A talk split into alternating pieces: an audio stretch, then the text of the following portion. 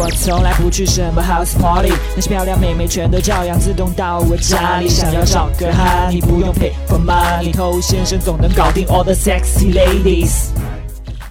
嗨，各位好，我是头先生。你喜欢一个女生，结果你也不愿意去花一些心思，动一些脑筋，想一些办法去推进你们的关系，那你要怎么样？坐以待毙，等着好运降临，等着妹子来喜欢你，这叫做真心吗？那其实反过来呢，企图用真心去打动对方，最后得到她，这两件事情本来就是很难把它分清楚的，这两件事情都非常重要。那当然，有的恋情。两个人可能看得非常顺眼，一切都那么刚好，谁都不用花太多力气、太多心思，就自然而然地搞在了一起啊！但这种毕竟是少数，更多的情况确实需要男生去带领这个节奏，创造一些契机，让这个女生她愿意来配合你。这是绝大多数的男女最后确定关系的一个走向。嗨，你多久没有恋爱了？加入偷先生内部进化课程，学习更多干货。微信了解一下，b a d t o u。OK，想学习内部课程的，请去添加微信号。另外，抖音号和公众号都是 K U A I B A M E I。好，首先第一个简单好用，就是心理暗示。曾经有人做过一个实验，让两组同学来读诗。那第一组的同学，我们会告诉他这些诗是著名诗人写的。那第二组同学呢？我们不传达这个消息。那最后呢，就会发现第一组同学记忆准确度更高，这就是接受了一个心理暗示。那有的时候你去查阅一些疾病症状的时候，你会发现，哎，这个症状怎么跟自己讲的越来越像？我该不会是得了这个病吧？完了完了，我是不是要挂了？但大多数情况你都是健康的，这也是一种心理暗示。那我们跟妹子之间互动要怎么样心理暗示？我们要去暗示那些对我们有利的事情嘛，对不对？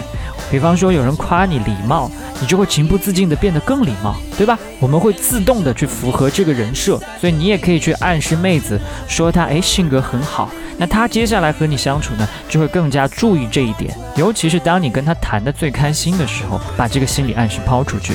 再或者说，又觉得你很随和，不太喜欢拒绝人，他接受了你这个心理暗示，那你以后对他提一些要求的时候，他也才会去符合这个人设，不拒绝人。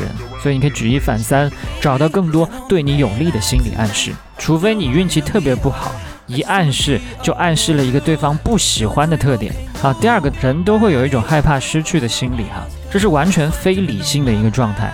一个人他拥有一个事物所能带来的快乐强度，和他失去这个事物要感受到的痛苦强度，竟然是不一样的。你结合你自己的生活经验，你会发现，很明显，你失去这样东西时候的情绪强度会更强。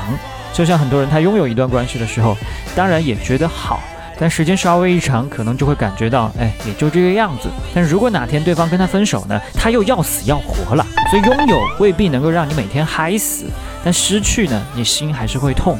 所以跟妹子互动的时候，你永远都不要让她觉得你可以无条件的永远给她提供快乐，而是提供了很多良好的用户体验之后呢，偶尔。恰当的时机，稍微的控制一下距离，让她体会到害怕失去是什么样的一种心情，增加一下她的情绪强度，这其实是有利于你们之间关系的。